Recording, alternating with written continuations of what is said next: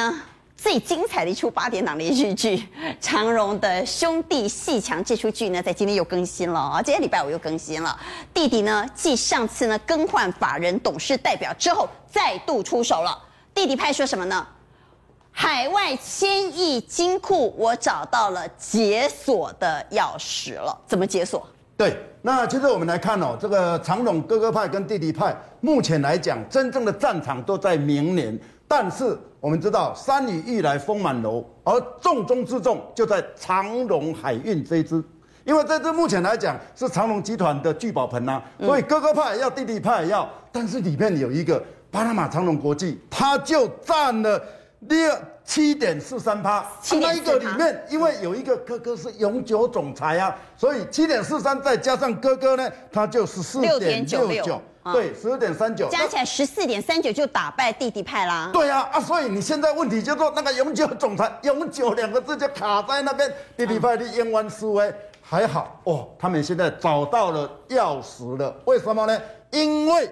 这个张国伟呢，他现在去问一些国际的律师哦，相关了解巴拿马法令的人，现在他的规定就是说，只要你在巴拿马海外的任何一个大使馆，你的股东超过股权超过百分之五十以上，然后你召开股东会，然后股东会之后的决议，他就可以认定说，你可以更换永久总裁。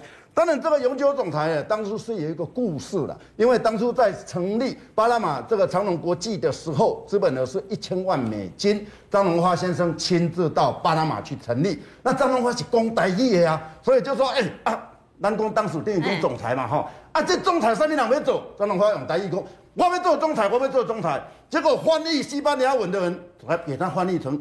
永久总裁 哦，你说到到底这是一个美丽的错误还是错误的美丽都不知道了。但是问题就是目前这样子，所以如果永久已经可以解了就对了，其实是可以换了嘛哈。对，因为如果不能换的话，变成巴拿马国际海外的这个金库被哥哥所掌控，那哥哥一掌控就掌控了七点四 percent，对，所以一定要想办法把这个永久总裁的这个永久给他拿掉啊。对，那为什么哈这个？巴拿马长隆国际的一个神秘面纱，这一次会被揭露出来。最主要是小 K，因为小 K 在二零一六年的时候被扫地出门以后，他曾经透过律师要求巴拿马长隆国际，你提供五年的财务报表，结果他拒绝呀、啊。那拒绝以后，大家才知道哇。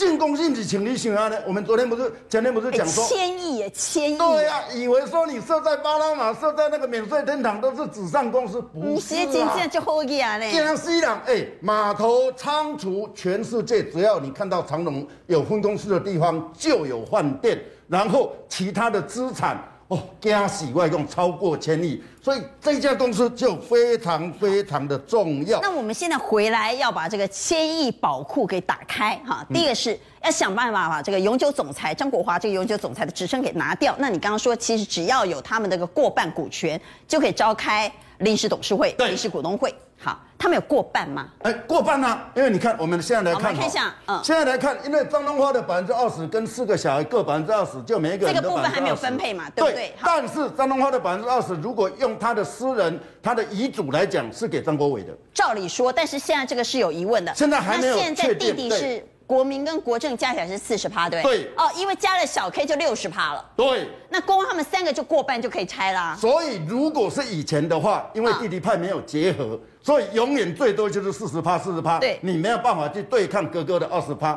那现在小 K 的二十八，再加上二董、三董加起来刚好六十趴，所以超过五十一趴。那你只要在新加坡，他们现在已经委请新加坡的律师帮他做一个解决，在巴拿马、新加坡的大使馆。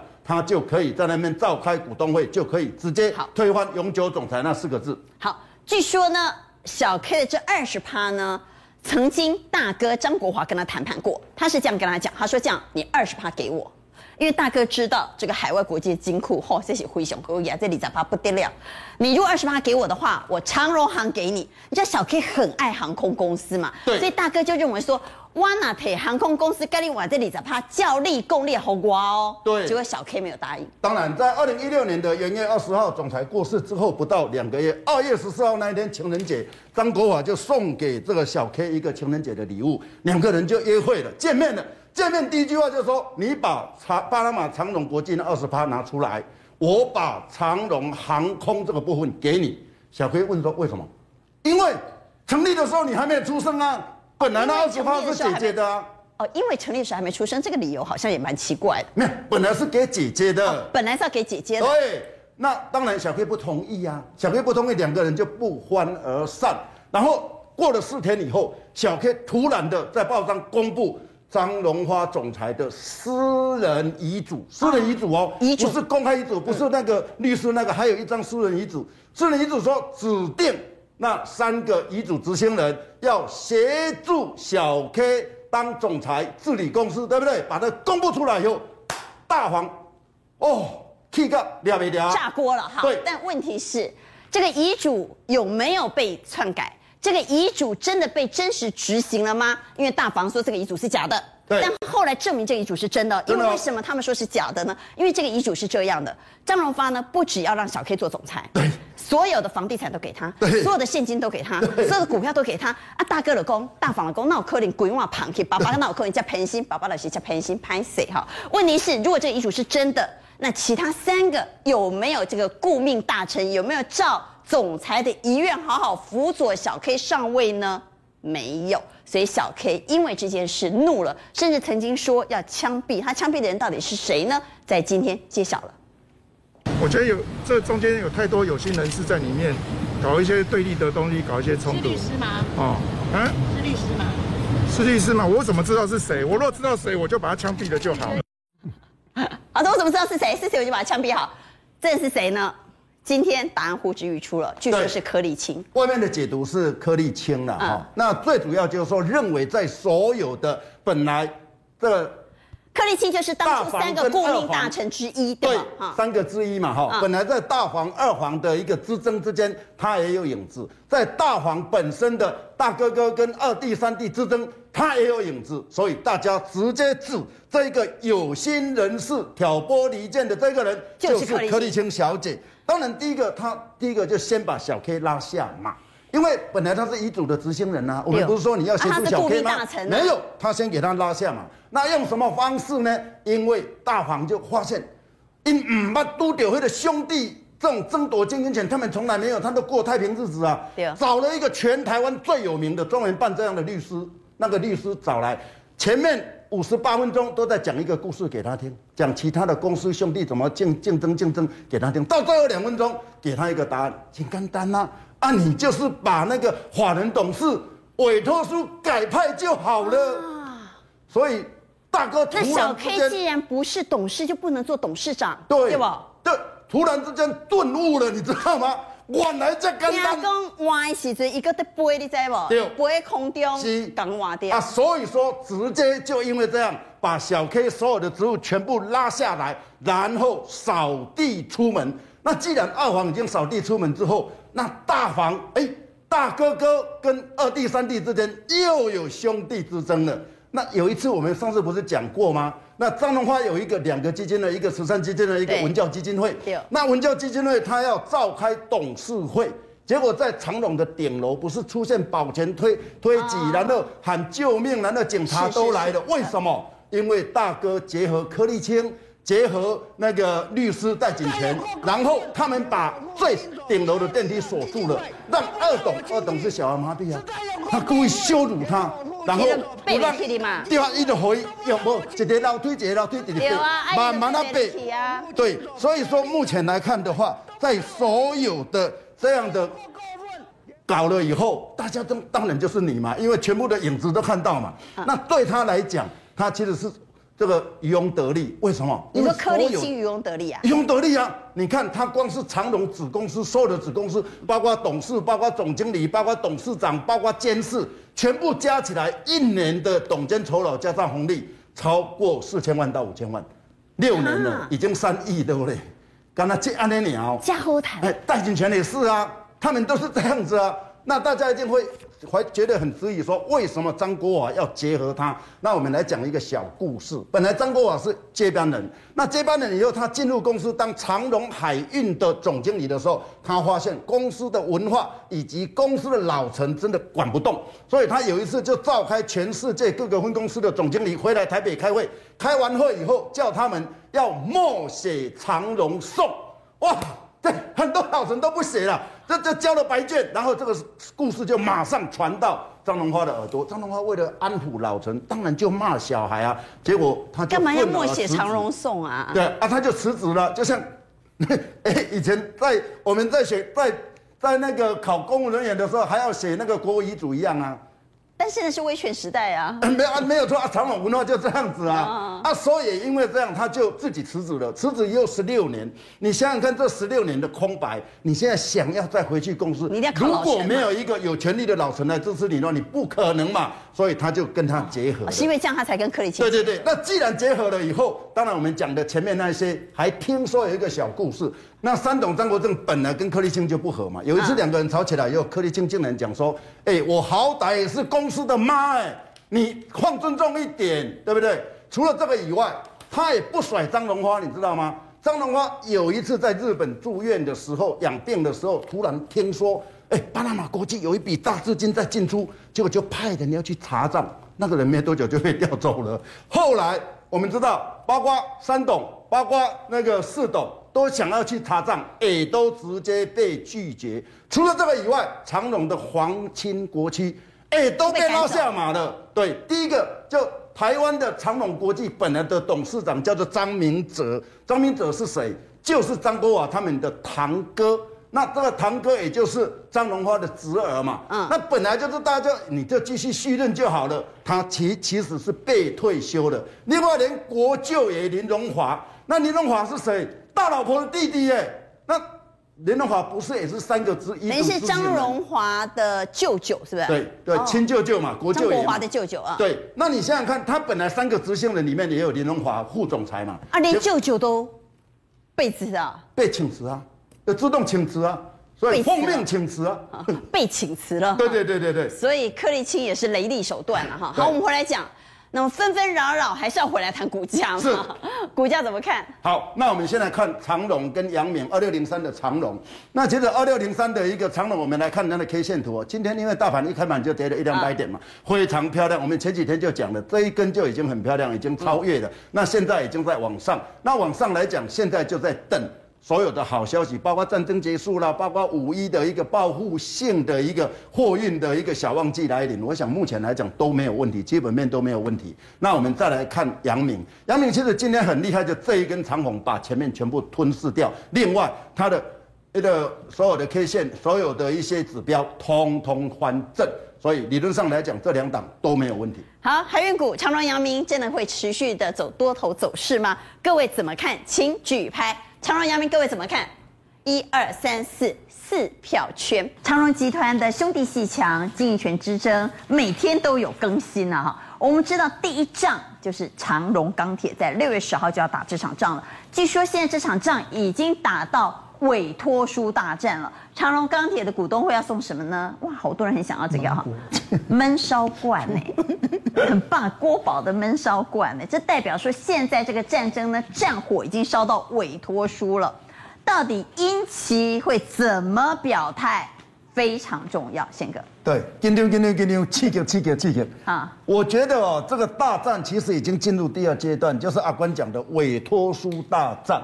因为这一次各个派是有备而来，他本来是十一月要开的一个股东大会，提前到六月十号，代表说已经到外面的委托书通路已经打开啊。另外那些大户已经按奶喝啊。那现在剩下这些散户啊，我就用那个纪念品四百块、六百块，伊甲你讲这价值一千块，因为你记不记得中钢每年？这个蛮蛮赞的，说真的。对啊，中钢每年那个。股东会如果三年一次的话，用两千块有没有？每一个人哇挤破头啊，然后到处都是。今年中央送那个也很好哎，今年中央送那个汤匙跟那个什么叉子，那个什么钛金属的也很厉害。对，但是现在已经来不及了。我看今天就有一家表错钱哦，我们来看五零零九的龙钢，很多人以为是龙钢，你知道吗？今天龙钢。上涨哎，长荣钢铁不是荣钢，不是说二二一一以你如果要拿那个闷烧罐，你不要摆错公司啊，对，你不要搞错了哈。那其实从这个双方地理派跟哥哥派，现在地理派确定三十三趴，哥哥派它本身自己的是二十一趴，但是英企有十二趴，所以关键在英企。假设英企是支持哥哥派的话，三十趴三十三对三十三，那。跟不管是哥哥派、地理派，就差十八趴。差十八趴，因为你只要加十八趴，你就超过五十一趴，你就是赢者全拿。所以最近大家在争的就争这十八趴。这三十三对三十三，金价是有够气给哎。是啊。所以战场为什么在委托书很重要？哎啊，就是因为你要收啊。那如果我公司派，我有委托委托书的一个股东名册，那你是市场派，你是公司的反对派，你拿不到股东名册，你买一段希望？那不一定啊。那是催委托书大王张永祥嘛？我柯林 能够在收委托的时候呢，收到多一点委托书，因为现在外界一直盛传说谁掌控张永祥的委托书，谁就得天下。也就是说，张永祥帮谁，谁就有机会赢，因为他们势均力敌呀、啊。没有错。那现在委托书外面只有两个通路，一个就经纪商，那最大的就元大系统。对元大系统台湾省有一百多家。那第二个呢，就是一般的通路商。那通路商呢，就是我们看到的全通，还有长荣。还有那个连州，因为经济商经济商有可能是公司派，他也跟经济商配合嘛。嗯，那市场派如果要拿委托书，可能就要跟民间配合了。没有，这来不及了。我看了，我就说公司有备而来，就是他确定要提前之前已经弄去把货啊。那时候那个弟弟派还蒙在鼓里，还不晓得用委托书去大战。但是反过来说，如果哥哥派已经掌控这么多哈，已经胸有成竹，他就不用送闷烧罐了啊。哎，没有。就差可能就差一两点嘛，你知道。所以迄无差，迄开开国家的钱，开公司的钱也是伊 落地啊贴出来，和大家送一个对不？你不要小看这一张委托书哦。一般来讲，平常是没有在收，都是送纪念品而已。对。但是每三年一次，就是用钱去收。那平常就是一张就一千股，差不多三十块、五十块、六十块。曾经去年，去年的太阳涨到一张三千块嘞。你如果有一万股是三万呢？但是这个也要有技巧。我有一次哈，有某一个公司，我有六十张，然后就打电话来了。哎，那先生，你有那个什么股票的？我啊，一张多少？伊讲啊，百五块。我啊，安尼一多无跌的咧，你后日等他卡掉了。因为它的价格是一直在变的，然后后日都卡来。我讲这话这三五又无跌的啦，伊无你明仔卡来，明仔卡来四啊五，都才卡来六百，哦、然后六百越飙越高，差不多啊对不？嘿如果你没有卖的话。哎，都来！你讲啊，拍摄一波跌跌，都过两天来话这存四百，因为我已经够了，我已经超过五十一趴了。所以你要卖在高价的话，还有技巧的。这真正还有艺术的，不是你想的安尼啦。张永祥真的很厉害吗？因为民国六十二年他在点康，啊，我你一定是讲啊，点康有啥了不起？点康写啊经啊，你即马也无看点康啊，对不？点康已经去用变起来嘛，对不？嗯、你知影二十二年台湾省上大的就是点康。因为迄阵那几条四间呀，嗯，那几条四间除了那些这个一银、华银、彰银以外，上大间就是电康，所以所有的做手、所有的大户、所有的公司的董事长拢在点康开哦。所以张永祥也也在操盘，伊阵时做外交哥，啊，外交哥拢是爱炸机票，所以你跟人交挂，拢是爱炸，因为去跟人交挂，拢实在做这些嘛。他第一仗就是帮那个生宝陈茂榜。那陈茂榜帮他收了以后一战成名，所以伊讲外讲我伫即马股市内底吼，熟悉上市公司上济就是我，但是诶，做伙嘛有风险呢。民国八十四年，尚德饲料，尚德饲料伫台南的佳里啦，啊，因为伊甲陈协同熟悉嘛，啊，迄阵市场派要介入，市场派双方是黑影重重啊，伊有一工伊就透早去坐车落，迄阵无高铁啊，坐飞机落去甲台南去。公司陈车场入去大门，尔就感觉唔对啊！即个入去，四个少年那个压起，用压头啊个压起，出去外口，怎啊个锯落，规个，怎啊个耳耳康鼻用个空枪啦，内底无无装枪支啦，啪啪啪！所以是 张永祥被黑到压啊？对。